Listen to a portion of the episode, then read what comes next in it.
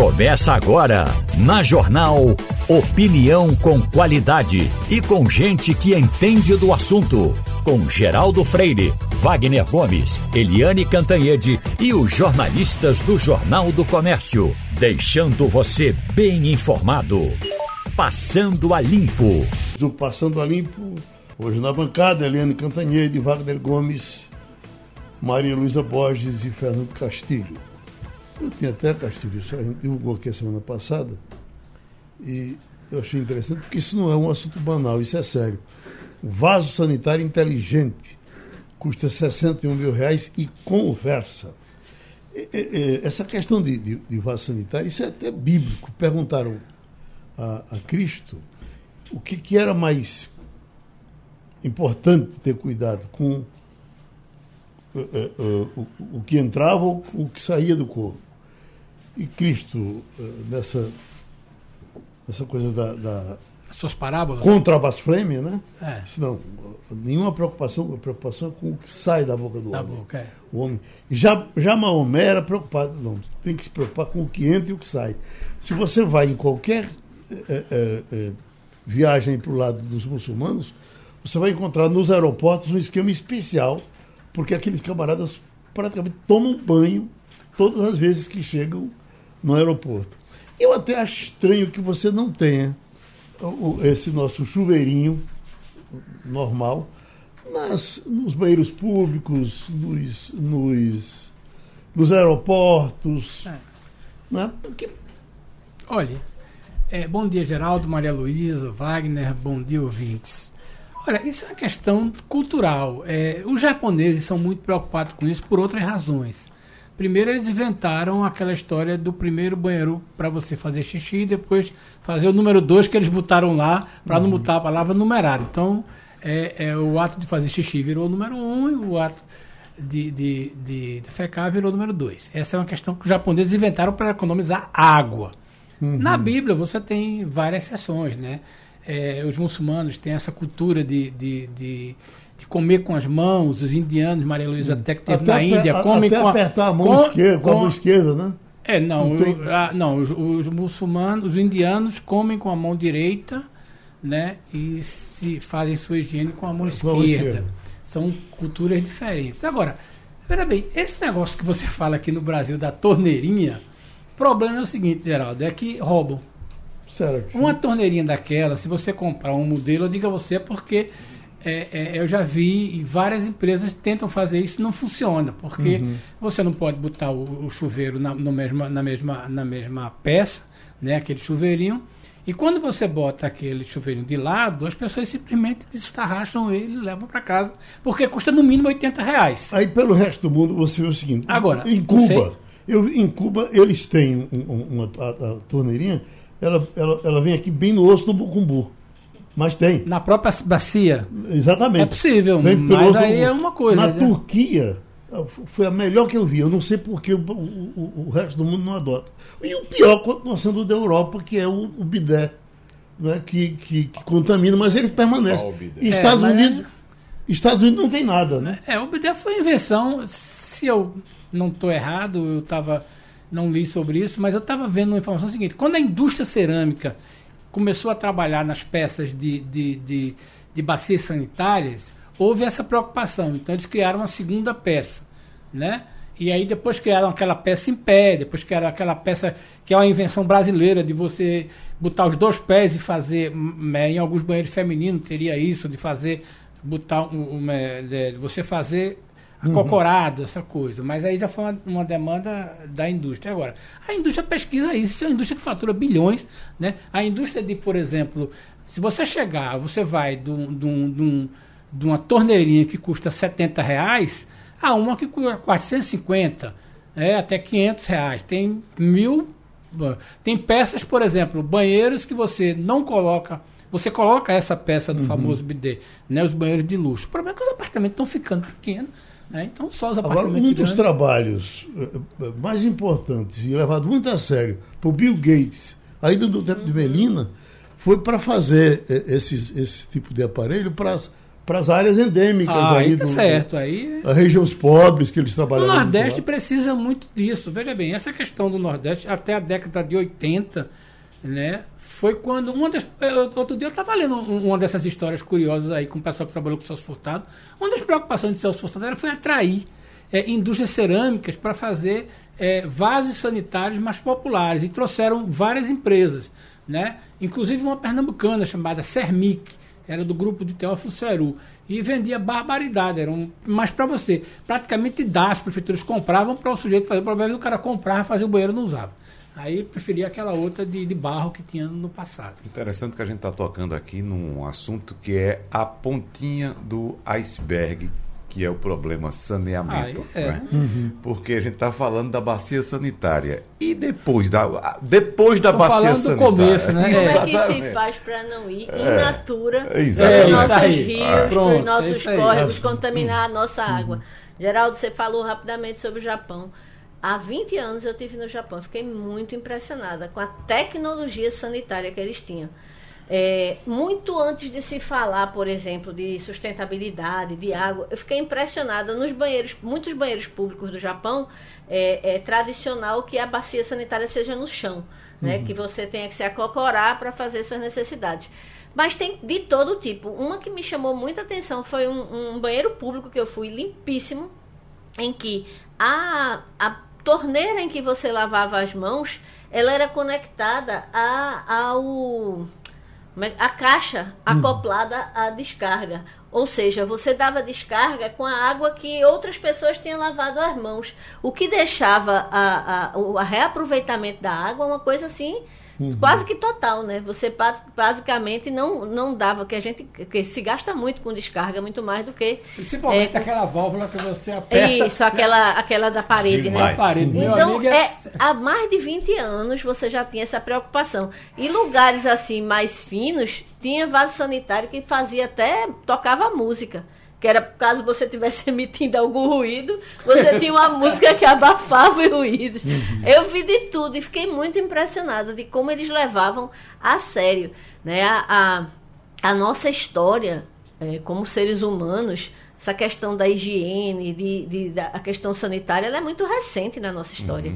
Né? Os portugueses, quando chegaram aqui, ficaram escandalizados pela quantidade de vezes que os índios tomavam banho, porque o português passava a vida toda sem tomar. Né? E muitas vezes eles adoeciam de doenças que eram doenças associadas à falta de higiene. Grude. né? Grude, exatamente. Então, é uma, uma, uma conquista muito recente da civilização, é, a, a higiene pessoal. Eu, tenho É um eu já falei de um livro aqui chamado Medicina dos Horrores.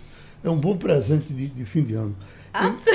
É um bom presente, é bom. Porque, mas ele é excelente, porque ele, ele- ele mostra.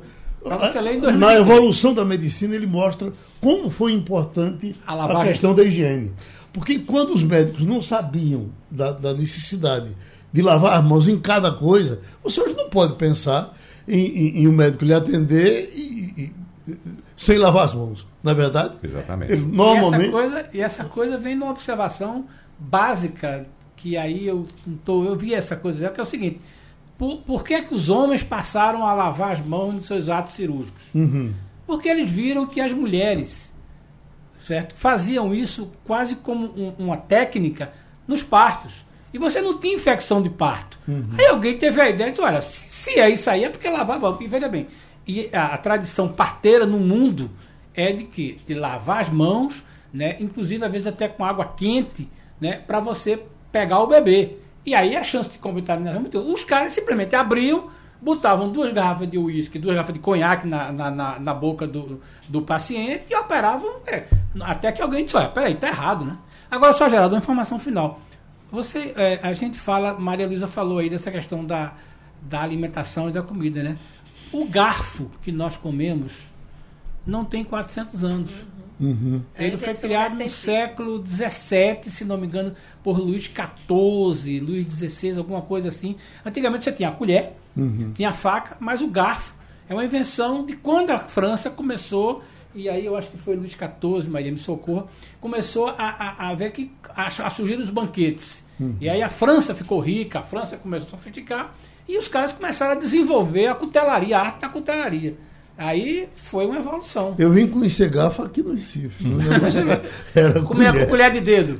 Era colher. Quando tinha a colher, né? Ou então com a mão. Com a né? mão, Com a mão. exatamente. É, Porque é, é um- diferente. Fazer, fazer aquele bolo, como era o nome dele? Bolinho Cap- de feijão, capitão, capitão, né? é. Fazer um capitão, olha. É. Isso, inclusive, os repentistas dizem: Uhum. para você ser nordestino, tem que saber o que é fazer um capitão com as mãos. né? É, exatamente. O- o- Bueno. sobre essa, essa questão higiênica que Castilho se referiu, é, é, do, do médico que descobriu né, que lavando as mãos evitava a morte das parturientes. Doutor Listen. É, é, Ignaz Semmelweis, ele era húngaro e morreu é, desacreditado porque ele tentava fazer com que o médico que fizesse uma autópsia não fosse o mesmo que fizesse um parto, por questões óbvias, que o médico era o mesmo médico que fazia a autópsia de alguém que tinha é, é, morrido de uma infecção e no instante um seguinte parto. ia fazer um parto. Então, ele introduziu no hospital que ele, ele liderava eh, normas de lavar as mãos e isso derrubou o índice de infecções. Ele chegou a fazer campanha dizendo para as mulheres não irem parir nos hospitais porque elas corriam mais risco do que parindo em casa, Uhum. porque era um ambiente infectado. Morreu desacreditado, morreu, teve va- sérios O livro problemas Medicina dos. Horrores, inclusive, fala de palestras que um médico importante ia dar no mundo todo, em alguns lugares ridicularizado, Isso, quando ele dizia: você tem que lavar a mão, você não pode pegar um do, do paciente e pegar do outro. isso. Daqui que eles viessem entender que era assim, deu muito, ma- mataram muita gente. Emendando tudo isso que a gente falou até agora, Geraldo, juntando esses cientistas, como por exemplo esse que Maria Luísa citou agora, a higiene, a tecnologia associada aos medicamentos, por isso nós chegamos a 8 bilhões de habitantes desse planeta. Bom, o nosso Edson Gonçalves já falou aqui por diversas vezes, ele é especializado nessa coisa do, do tirar passaporte, eh, tirar vistos. E agora, eh, Edson, vem a informação eh, de que a Polícia Federal já recebeu o dinheiro e já teria, a partir do sábado passado, começado a, a liberar ou, ou a trabalhar em cima dessa fila que fala uma fila de 100 mil pessoas na retirada de passaporte. Lhe pergunto, 100 mil pessoas, é isso mesmo? Qual foi o reflexo desse da- da- da- de não ter o passaporte na questão dos vistos americanos? Me parece que são esses os mais os mais complicados para tirar, para você nos colocar em dia e dizer o que deve fazer agora quem eh, eh, não se inscreveu, ficou esperando para eh, correr atrás do passaporte a partir da liberação. Oi, Geraldo, bom dia, bom dia a todos os amigos da bancada. É, houve sim um intervalo, né, com essa política comercial, essa política de verba para ser liberado pela Polícia Federal, e nesse intervalo houve um acúmulo de emissões de passaporte. Hoje, uh, o sistema não parou, o sistema que é no site, que eu digo, o agendamento, ele continuou funcionando normal. O que atrasou foram as entregas. O que nós temos visto é que eles estão agora eh, cada vez mais modernizando a segurança dos passaportes, colocando novos códigos de barra, colocando sombra eh, na, na, na face da pessoa que está tirando o passaporte, e isso também coincidiu com essa paralisação. Mas o sistema está funcionando normal, existe sim um atraso, né? esse atraso já está configurado, esse número já deve ter reduzido muito, porque nós estamos falando a nível nacional, mas em Recife a gente não sofreu um impacto assim tão grande não. As pessoas que tinham ah, as suas viagens programadas também já analisaram que os seus passaportes tinham que ser renovados. Ah, sempre a minha sugestão é que a pessoa, quando começar a programar uma viagem, ela olhar os documentos dela, olhar se o passaporte está válido, olhar se o visto está válido. Isso são recomendações que evitam esse contratempo de última hora.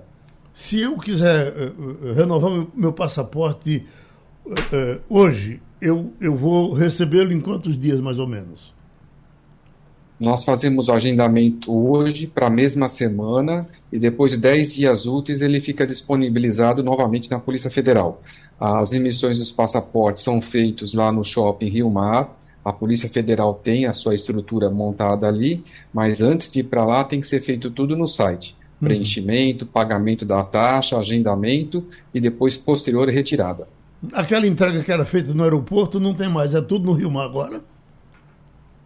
É, do, aero- porto já está desativado, já faz já um, um bom tempo, mais de um ano já, coincidiu pós-pandemia, já a instalação toda com uma infraestrutura muito boa, muito confortável, atendimento de, de ótima qualidade, é, as pessoas são muito prestativas, elas são é, muito acolhedoras nas informações e dúvidas que as pessoas é possam ter com relação aos passaportes. Uhum. Tudo no Rio Mar. E o visto americano? O visto americano é aquele procedimento. É, após pandemia, dois anos fechado, a demanda é dez vezes maior que a estrutura de atendimento.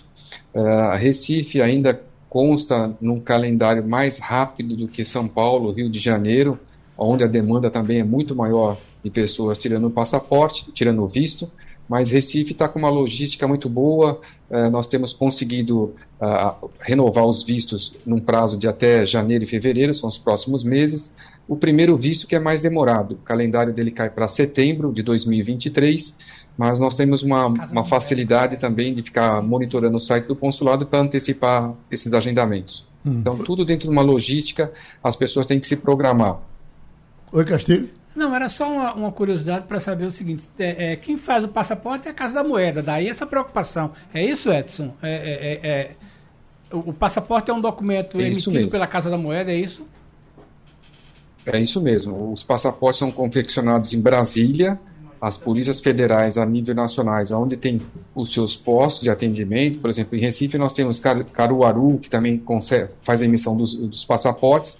Mas todas as informações que são lançadas no site, a confecção vai para Brasília, na Casa da Moeda, confeccionado lá, depois volta para o seu ponto de distribuição. O visto é mais complicado para o mais jovem?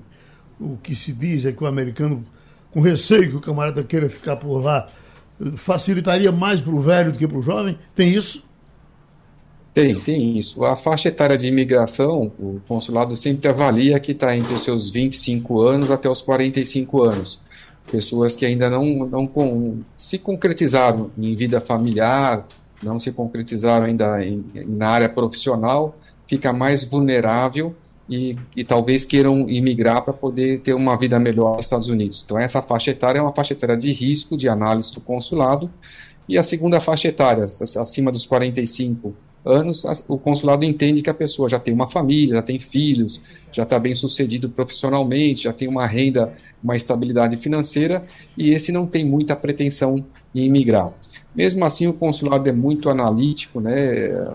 Nós passamos por uma mudança econômica, governamental e uma indefinição, então as pessoas ainda pensam em tentar a vida nos Estados Unidos, que não é muito fácil, que não tem muitos atrativos, não. No uhum. primeiro momento, a gente pensa que lá é tudo de bom.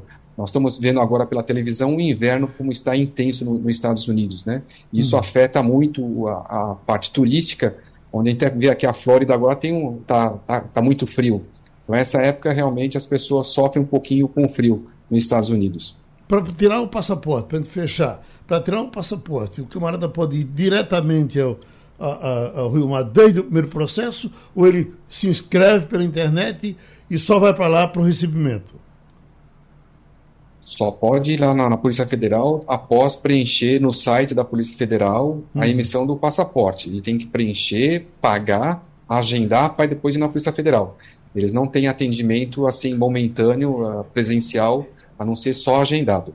Pronto, então a gente agradece outra vez a contribuição de Edson aqui no Passando a Limpo. O secretário de Justiça e Direitos Humanos de Pernambuco, Clóvis Benevides, pediu a palavra hoje aqui no Passando a Limpo para dizer de algumas providências que estão sendo tomadas já agora no final do governo. Mas a primeira coisa que vem à nossa cabeça é essa decisão do Supremo de dobrar uh, os dias das pessoas que estão uh, no presídio do Aníbal Bruno para que saiam com mais rapidez. Isso uh, é administrável com facilidade aqui no presídio ou tem que ser feito assim ou os senhores conversam com o Supremo para mudar alguma coisa? Bom dia, Bom dia. a todos os ouvintes. Geraldo, esse é um, um, problema complexo com respostas complexas. O cômputo em dobro ele é uma decisão que veio numa série de resoluções que, desde 2008, depois a resolução em 2012, até 2021, discute é, o complexo do curado e também outros projetos no Brasil.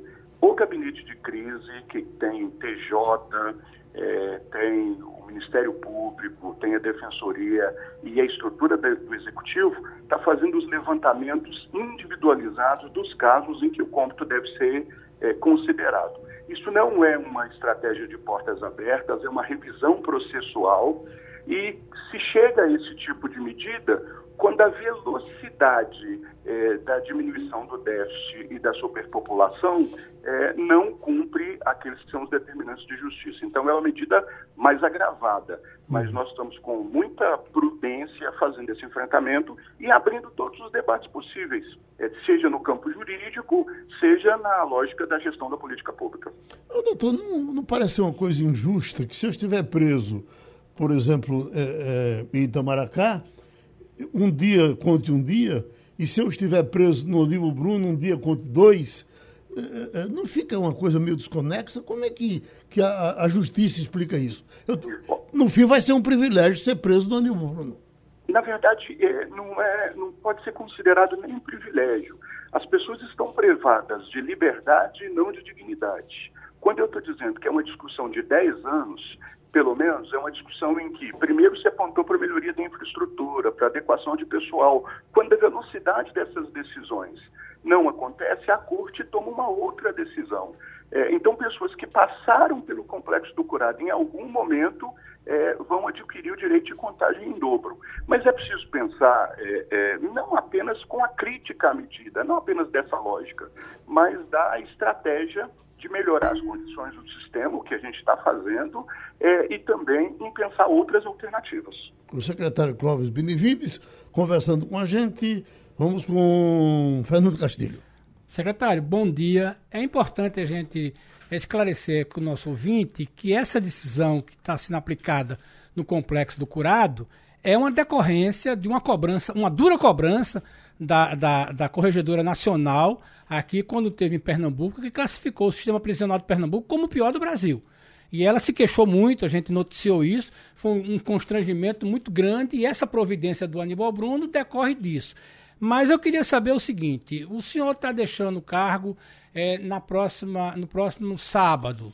É, eu queria saber o seguinte: qual é a situação hoje que o senhor deixa para a, o seu sucessor e qual é a situação prisional de Pernambuco? Nós temos um efetivo de quantas pessoas que estão privadas de liberdade dentro do sistema. E se deixa algum projeto de construção de presídio, porque essa é uma questão central que vai ser precisar abordada com muita clareza, muita dureza pela secretária, pela nova governadora. Olha, sem dúvida nenhuma. Esse é um problema de Estado. Ele não pode ser atribuído exclusivamente a uma gestão. É um problema que perpassa muitas gestões, é um problema de décadas e que no Brasil inteiro tem uma discussão de inadequação. Antes de mais nada, a, o quem foi condenado pela OEA foi primeiro o Estado brasileiro, que teve, a partir do STF, o reconhecimento de uma situação inconstitucional de coisas no sistema prisional.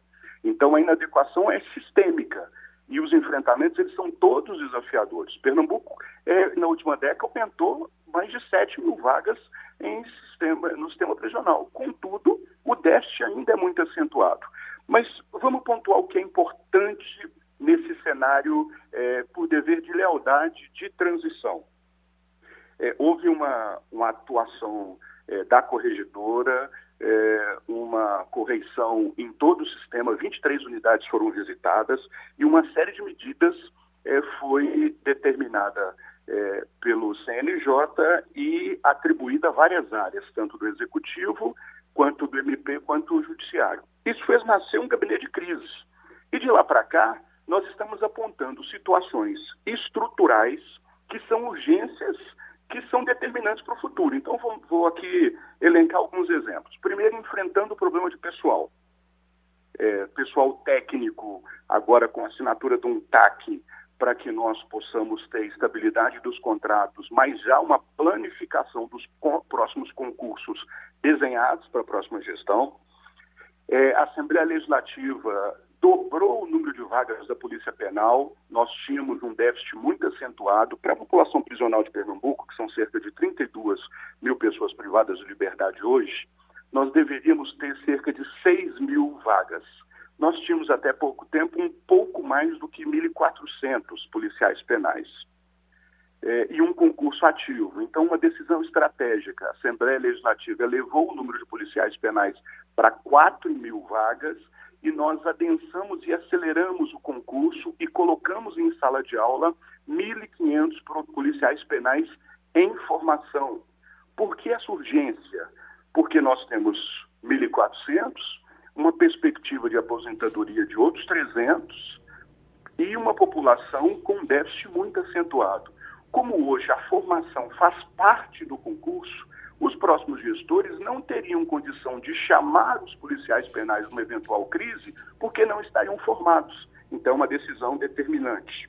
É, 28 defensores públicos, a partir de uma decisão do governador Paulo Câmara de incrementar o orçamento da defensoria, assumiram é, processos nas unidades do complexo do curado em todo o sistema. Então, pela primeira vez, nós temos defensores públicos em todo o sistema prisional de Pernambuco, em todas as unidades. Iniciamos a construção do novo PFDB, que é uma área absolutamente degradada e, e um dos pontos mais graves é, é, apontados pelas visitas e pelas resoluções. Então, uma unidade integralmente requalificada, 950 vagas novas, num padrão construtivo que o Rio Grande do Sul está utilizando, que Pedrinhas utilizou para acabar com a crise de Pedrinhas, que o Rio está utilizando, enfim, é, é uma, uma inovação que garante capacidade de atuação para a polícia penal, para procedimentos, para conter ilícitos. É, e temos os projetos é, da requalificação do PANFA e do PEJALB, portanto, aí teríamos as três unidades também já prontos, já definidos. Avançamos na ocupação é, de Itaquitinga 2, que já tem todo o desenho, só aguarda a Polícia Penal para isso, e regularizamos todas as situações documentais do complexo de Araçoiaba. Isso parece transformador, mas é muito pouco perto do desafio. Se nós fizermos todas essas, essas medidas, Cartilho, significa dizer que Pernambuco, nos próximos dois anos, pode ter o menor déficit da sua história. É, e é preciso comemorar isso. A gente vai descer de 22 mil vagas em média de déficit para um déficit ali de 13, 14 mil vagas. É, se então nós avançarmos para uma outra perspectiva, e aí o fizemos, é, nós estamos dobrando, deixando o, o, o processo pronto, contratado, para dobrar o número de tornozeleiras e investir em alternativas penais. Por isso, o governador mandou um projeto de lei, criou uma lei de alternativas penais para Pernambuco, para que, numa, numa, na contramão da construção de vagas, a gente chama a sociedade civil organizada, chama os movimentos sociais, é, refaça o debate com o judiciário, com o MP, para investir maciçamente em alternativas penais, em estratégias de reinserção. O secretário, é... agora, com relação a Itaquitinga, o que é com Itaquitinga que vem de Eduardo Campos, que venceu os dois mandatos de Paulo Câmara e ainda não está funcionando 100%? Olha, eu digo o seguinte: eu valorizo todos os antecessores e desejo glória para os sucessores. Mas os problemas de construção de unidades prisionais no Brasil são muito complexos. Uhum. Se você olhar Guaíba, por exemplo, no Rio Grande do Sul, também é uma unidade que demorou 15 anos para ficar pronta. Existem charqueadas também no Rio Grande do Sul e uma série de outras, Presídio Central, e uma série de outras é, obras que se arrastaram porque o modelo construtivo convencional faz com que o gestor, às vezes, não consiga priorizar os investimentos é, na construção da unidade prisional versus investimento em saúde, educação é, é, e, e infraestrutura de outra ordem. Além disso, nós fomos atravessados por uma série de crises nesses 10 anos. Né? Uhum. Crises do ponto de vista fiscal, do ponto de vista político, e óbvio que elas, elas mudam a cadência de investimentos nessas áreas. Mas eu estou apontando então para o futuro. É possível, Geraldo, que daqui a pouco, daqui a menos de um ano, é, quem estiver à gestão da política prisional possa dizer que o curado é um, um, uma etapa, um capítulo superado na história do Pernambuco pelo esforço de todos e, sobretudo, pelo esforço final agora do gabinete de crises nessa relação que estabeleceu é, com o Poder Executivo para acelerar os processos. O senhor vai entregar antes de sair de um pavilhão no curado ou ele fica para depois? Já tem um primeiro pavilhão pronto, um segundo com 80% pronto, é, e a nossa perspectiva é que a próxima gestão tenha essa obra integralmente concluída em pouco mais de oito meses. A obra mais rápida é, já feita no sistema prisional, porque ela precisa ser rápida, porque as urgências agora dão uma condição de futuro para a atuação. E também, como captar recursos para essa área é muito difícil, óbvio, todos os governos querem abrir linha de financiamento, eu volto a dizer, para financiar infraestrutura de educação e saúde. Ninguém quer que se construa unidades prisionais e nem nós. Nós queremos é que a necessidade das unidades prisionais deixe de existir na nossa sociedade. O que é impossível no tempo normal. Mas, inclusive, o estudo e a minuta de um projeto de lei para uma, um projeto de permuta entre o Estado e privados para a construção de novas unidades também já foi encaminhado para a SAD, deixando um desenho sólido de como é que a estratégia do PANFA, do PIJALB e a desorganização integral das unidades da ilha podem ser feitas, inclusive com cronogramas e todos eles pactuados com o gabinete de crise. Pronto, secretário. Nosso agradecimento pela sua passagem aqui pelo Passando a Limpo. Conversamos com o doutor Clóvis Benevides, secretário de Justiça e Direitos Humanos de Pernambuco. Só rapidinho, alguém já, já, já viu coisa mais grave do que o que aconteceu com esse esse camarada do Pará, que foi preso em, em Brasília, e que projetava uma bomba para ser colocada no, perto. Bom, a, a, bomba chegou a ser colocada. Foi. Perto de um caminhão para que ela. O a dono bomba, do caminhão foi que chamou a polícia. Uhum. A bomba foi é. instalada é. no caminhão. Um é. caminhão tanque. O dinamite com um detonador. No próprio caminhão. No próprio caminhão. Só que o seguinte. O, que ia para o aeroporto. A sorte foi o motorista, graças ao motorista do caminhão, que percebeu o pacote dentro do caminhão e foi direto para a delegacia para denunciar. Que cabra perigosa. É, porque, Veja bem, é, o potencial é, desse negócio era, era como é que chama? assustador, porque o caminhão era um caminhão-tanque. Caminhão-tanque, combustível. Para o, o, o aeroporto. O aeroporto. Exatamente, abasteceu o aeroporto. Então, imagina, agora. É era para instalar o caos e a partir do caos se tomar providências. É porque é uma teoria deles, né? Uhum. Que se instalar o caos, aí o atual presidente vai decretar estado de sítio. Uhum. Eles acreditam nisso, decretar estado instalar de sítio. Instalar o caos mata, mata um bocado de gente. Não, no aeroporto, imagina. Uhum. Imagina se ele está O motorista do caminhão, é. coitado, já estava vendido, né? A vida Exatamente. dele não vale nada, né? Olha, essas essa pessoas coisa, não vale nada. Gente, eu, eu vinha pensando muito nisso, eu estava lendo noticiário e veja como é, a gente vai ter que conviver com isso, Geraldo e companheiros, nos próximos anos, porque, veja bem, depois de quatro anos, é, Maria pode me ajudar nisso, as pessoas passaram a se informar a partir de uma realidade paralela. Uhum. Nós não estamos falando de pessoas simples, estamos pessoas bem informadas, pessoas bem informadas que passaram simplesmente a ignorar as informações dos veículos de comunicação e passaram a se alimentar. Se você se der o trabalho de entrar num desses grupos e ver o noticiário, você vai ficar assustado com as teorias mais é, vamos usar a palavra interessantes, mas é o que sobrou de quatro anos dessa, dessa, desse conflito, desse confronto, dessa coisa ideológica e que é, saiu da realidade para entrar numa, numa distopia, é, Maria, o nome quando você uma, uma, uma, uma, uma realidade. Uma realidade. E veja bem, e nesse universo, Geraldo, aparece esse tipo de gente. Então, eu acredito, tá aí a gente se preocupa muito o seguinte, esse tipo de evento, a gente espera que seja um fato isolado, mas tem pessoas que acham que isso é uma, uma solução final. É um negócio tão absurdo, mas, mas cabe à mão das pessoas nós normais. Temos uma falinha aí do, do, do rapaz do caminhão. Vamos ouvir. Só que esse cara aí, deixa eu explicar você a situação. Ele é bolsonarista, doente igual nós. Ele mora aqui em Xinguara, é o dono do posto, moço. Nossa carreta, nosso Bacete está com ele no posto dele. O que acontece? Ele foi preparado, ele falou pro Tiago, foi preparado para a guerra.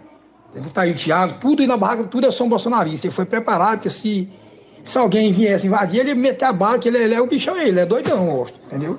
Ele foi preparado para isso. Ele não é petista, gente. Esquece isso, ele não é. Entendeu? O pessoal não quer dizer que ele é PT. Não é, ele é bolsonarista. Quer que vocês entendam, esquece isso. Ele está lá para defender o pessoal do Bolsonaro, que ele é bolsonarista. Ele saiu de Xinguara para ir para lá. Ele não é petista, vocês podem ficar tranquilos, viu?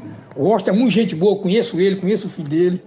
Ele foi, foi preparado, foi, eu vou nem que dar guerra, mas eu vou morrer na guerra. Ele foi, foi preparado para isso, não foi para querer explodir, fazer vandalismo, não. Que o pessoal quer aproveitar por vontade e falar isso, entendeu? Não tem nada a ver uma coisa com outra, beleza? Esse armamento aí é para defender nós, não é para defender bandido, não. Que bandido que apoia bandido, para mim é mais bandido ainda. Aí tá aí ele vindo, vocês podem ficar tranquilo, tranquilo. Vamos pedir a Deus para ele sair. Já foi preso ele, foi preso o índio, o outro lá de Rondon foi preso, de Rondônia, entendeu? A gente tava tudo junto, ele, Thiago, o Thiago é daqui do Marabá. Vamos pedir a Deus para ele sair, porque foi o bucho que ele pegou agora. O Thiago deixou meio para vir embora ainda, o Thiago veio embora já, dele para Marabá. Aí deixou meio para vir embora, não, eu vou ficar aqui até o final. E ele é doidão, viu? Tá vendo? Esse áudio tá circulando aonde? Nos grupos de zap, é? Saiu na, na, na Está é, no UOL, está em todos os uhum. oficiais. A minha, a minha é, consideração é claramente alguém que passou por uma lavagem cerebral. Uhum. Ele e o dono do áudio. Se, se tem procedência... O Washington é dono de um clube de caça. É inscrito como um clube de caça. É, o que me chama atenção é. nesse episódio. Gente, né, do clube de caça. É o CAC, e, veja, é o, o que é que me chama atenção nesse processo? Primeiro, uma pessoa sai do extremo norte Caiu um lenço aqui. Uhum. A pessoa sai do extremo norte do país até a capital federal. Com uma passagem de avião. De guerra. Não, é não, não, não, não, um assinal de guerra. Foi de Com um assinal de guerra.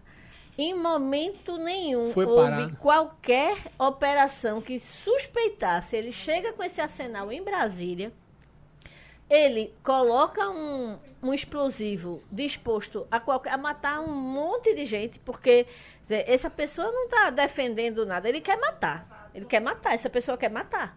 Não é outra coisa. Então, chega em Brasília, é preso e ainda é boa gente, uhum. na opinião dos, dos colegas. Entendeu? É, é, é muito. É, o depoimento dele, que diz que estava no meio daquelas confusões lá aquelas depedrações em Brasília e que a polícia disse que ficasse tranquilo, que se não batesse na polícia eles podiam fazer o que quisesse.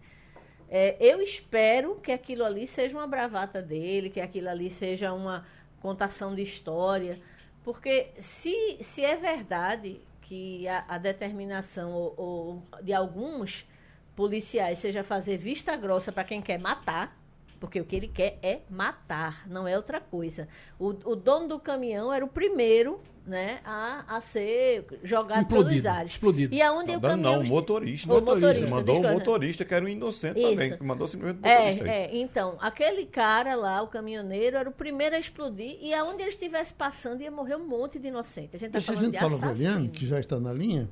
Eliane, nós estamos falando, claro que você já acompanhou o assunto, desse camarada do, eh, do Pará que foi preso. E, e aí o que se pensa? A gente teve no passado, no regime militar, algumas coisas atribuídas a, a, possíveis terroristas de esquerda. Será que agora nós vamos criar uma linha de terrorista de direita para lidar com ela daqui para frente? Bom dia, Geraldo, colegas, ouvintes. Espero que todo mundo tenha tido um belo Natal, como eu tive, muito legal. Uhum. Mas olha, é, é isso, é essa palavra absolutamente correta. Não tem outra palavra para definir o que aconteceu. Foi uma tentativa terrorista. Portanto, esse sujeito que tem nome de democrata, né, George Washington, uh, ele é um terrorista né? Ele, como é que alguém pega um dispositivo que aciona que aciona é, bombas, né? E, e põe do lado de um caminhão com querosene perto de um aeroporto, um dos principais aeroportos do país, na capital da República. Então, é, o grande temor é esse, porque todo mundo sabe que esse sujeito não estava agindo solitariamente, não era uma decisão é, não era uma decisão solitária, isolada. Não é um lobo, né? Grupo, ele não é só um lobo, ele hum. estava naquela, naquele quartel-general do Exército, cheio de bolsonaristas pedindo volta do regime militar, que tem, inclusive, um dado patético, ridículo, né? E ele certamente não estava agindo sozinho, até porque ele tinha pistolas, fuzis, espingardas dentro de casa, né? Caminhão, tudo isso é dinheiro. É, e ele estava lá naquele QG do Exército, ali, com aquela gente toda, é, ele não estava agindo sozinho, isso é uma ação articulada. Portanto, primeira coisa, é, a ação agora é descobrir quem são os comparsas. Botar todo mundo na cadeia. Ele agora já está em prisão preventiva indo para Papuda. Não é mais só prisão temporária numa cadeia, não. Na delegacia, não. Agora é Papuda. Segundo, descobrir quem são esses caras e botar na cadeia nesta semana.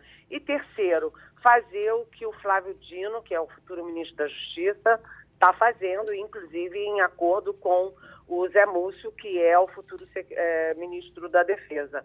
É reforçar a segurança. Geraldo, tem uma preocupação danada com a posse, porque o, o Praça dos Três Poderes tem o Palácio do Planalto, com a rampa que o Lula vai subir. Do lado tem o parlatório, onde ele faz o discurso à nação, né? E do outro lado tem os, o, a Câmara e o Senado, o Congresso, aquelas, né, aquelas cúpulas, uma voltada para baixo e outra para cima, e tem do outro lado da praça tem o Poder Judiciário, que é o Supremo Tribunal Federal. Então, qualquer bombinha ali pode causar um estrago muito grande, com gente correndo. Então, a hora é de reforçar a segurança e reforçar a inteligência para descobrir se há ou não outros focos de terrorismo. Uhum. Wagner? Eliane, nesse aspecto, além da segurança e da preocupação, principalmente por causa desse alerta desse fim de semana com esse, esse maluco metido a terrorista, é, é, bom que se diga que o presidente Lula, no seu terceiro mandato, enquanto presidente da República, certamente não vai ter sossego, não vai poder caminhar entre as pessoas como ele caminhava no, no governo, no primeiro governo e no segundo governo. Então, essa preocupação com a segurança dele deve ser redobrada. Inclusive, já há mudanças no GSI, né? É, sinalizadas, claro, para quando começar o governo dele, porque a preocupação com a segurança do presidente vai ser ao longo de todo o mandato, né, Eliane? É, é agora a coisa mudou de figura, né? Porque nos dois primeiros mandatos o Lula tinha uma oposição light, elegante, bonitinha, né? De punhos de renda que era a oposição do PSDB, né? Era uma gente que era mais de discussão, de ideia e tal. E agora não, ele tem uma oposição armada porque o Bolsonaro armou a população civil. Né? Então, a partir de agora, todo o cuidado é pouco. Por quê? Porque o, o GSI, o Gabinete de Segurança Institucional, não é considerado é, confiável. Né? Ele que é comandado pelo general Augusto Heleno, que é um bolsonarista que se radicalizou, etc. Então, eles estão jogando muitas fichas na segurança via Polícia Federal onde o Lula trafega com mais naturalidade, onde ele tem muita gente ali que é, discordou de posições do governo Bolsonaro, que discorda do armamento da população civil, é, mas teremos tempos muito difíceis em que o presidente da República não vai poder ficar andando por aí, é, sabe, no meio de multidões. Ele vai ter que andar de colete, ele vai ter que ter uma segurança muito ativa e ele vai ter que se cuidar, porque é, os terroristas estão à solta e a gente não sabe qual é o tamanho desse tipo de ameaça, né? Quanta gente está envolvida. Uhum. Maria Luísa? Bom dia, Eliane. É, você falou aí das ações de Flávio Dino, de José Múcio. E o atual governo, Eliane, esse silêncio, essa falta de, de, de ação no sentido de coibir, ou pelo menos é, é, é, criticar veementemente a ação esse, essa, essa falta de ação, de alguma forma, compromete é, possíveis tomadas de decisão do futuro ministro, porque neste momento ainda temos, até o dia 31, o governo Bolsonaro e os ministros do presidente Bolsonaro. Vai ter o nosso dia de Capitólio, né? É, é, é, é possível Flávio Dino, que ainda não está, não tomou posse, não é, é, é, conseguir fazer esse controle sem a participação efetiva e, e ativa do atual governo? Olha, o Flávio Dino, ele não está fazendo isso porque há uma resistência enorme nas instituições a essas, a essas audácias bolsonaristas, tanto na Polícia Federal, quanto no próprio Ministério da Justiça, quanto nas próprias Forças Armadas.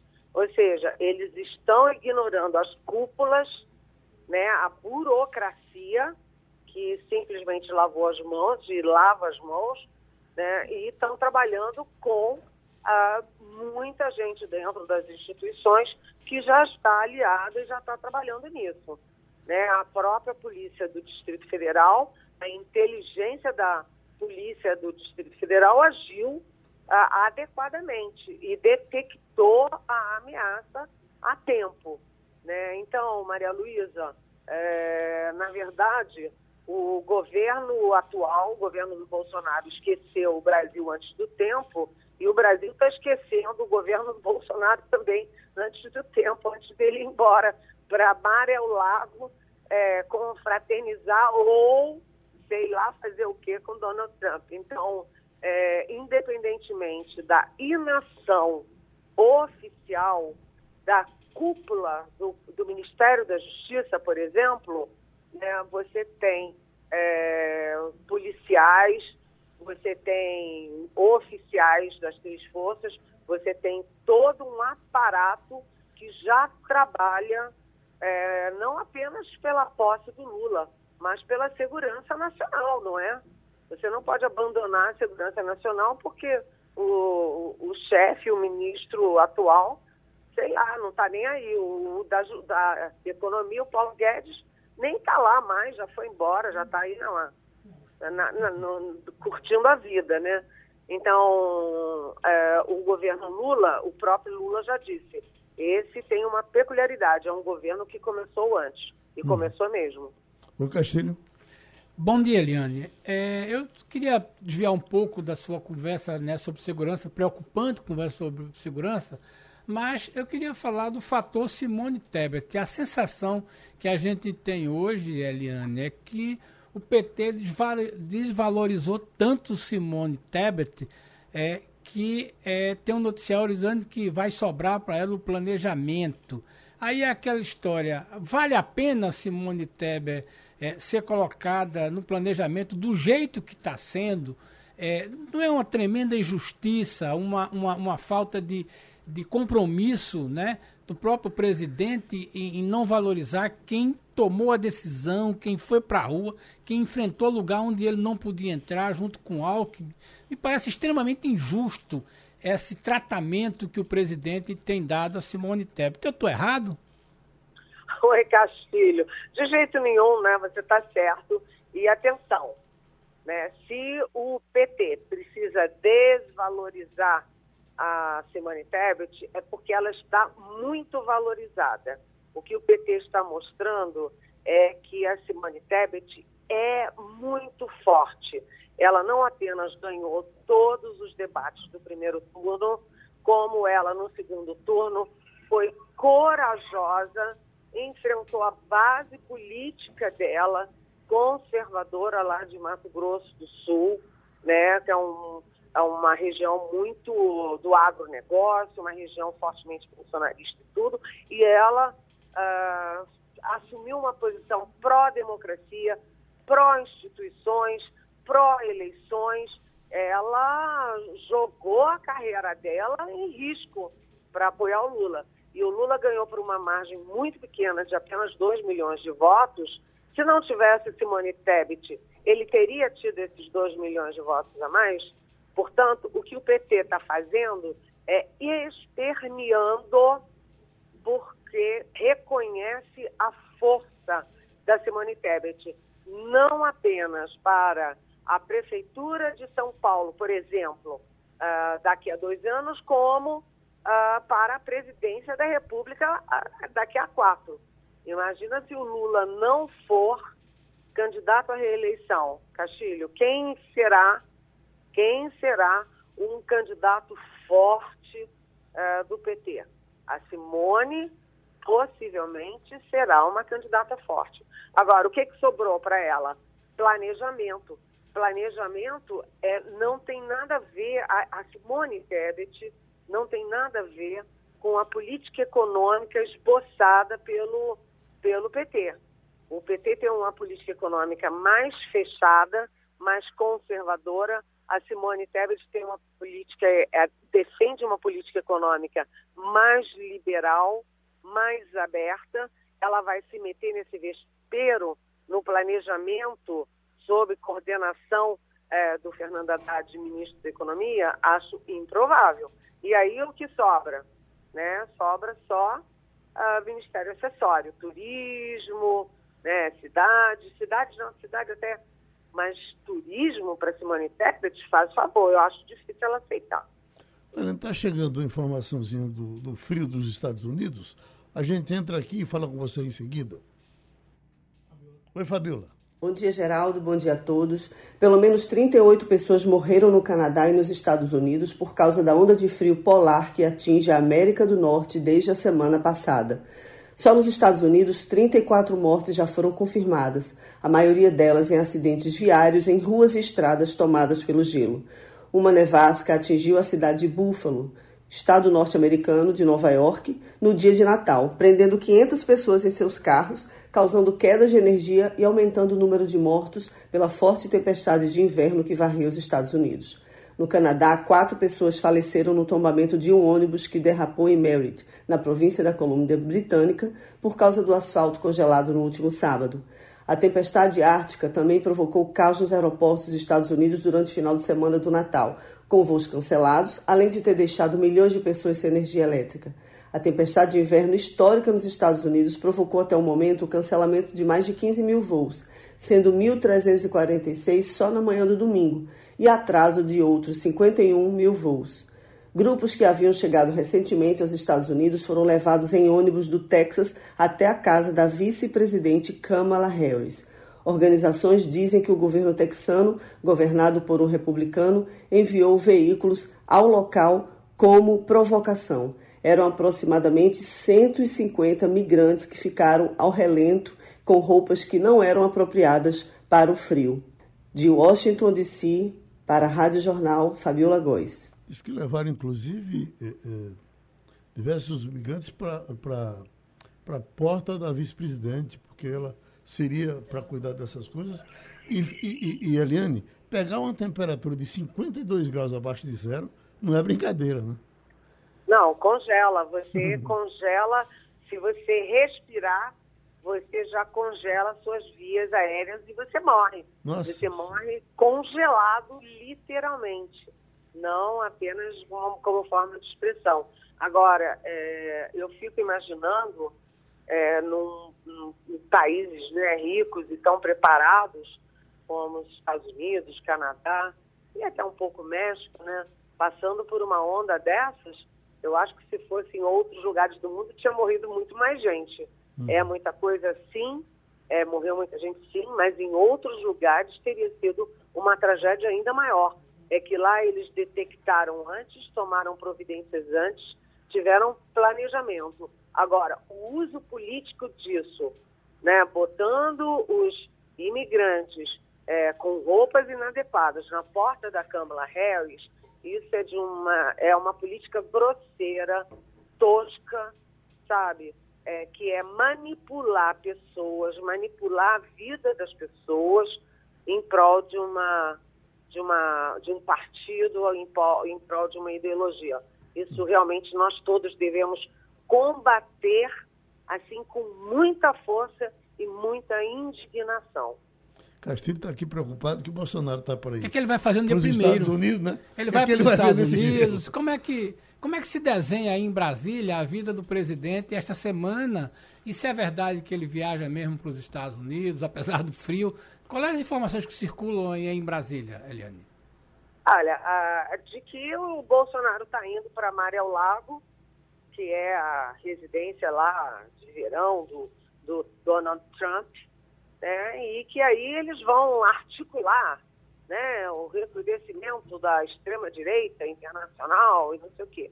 Só que eles não têm força para isso, são dois derrotados, né, são dois, é, dois personagens é, que têm um lado patético forte, né, o mundo democrático reconhece isso, e eles, os aliados deles, não estão no centro do mundo, né? Os aliados deles são Hungria, Polônia, são países acessórios que não têm força política para causar uma revolução internacional. Então, vocês conseguem imaginar Bolsonaro fazendo uma revolução internacional com Trump?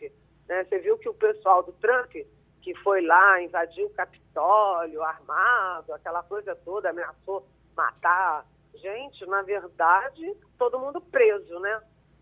né? Uhum. E o próprio Trump está sendo processado. E então o Bolsonaro quer também ser processado, o Bolsonaro quer correr o risco de ser preso, acho difícil. Acho que vai ser um convescote, vão tomar um bom vinho, comer uma.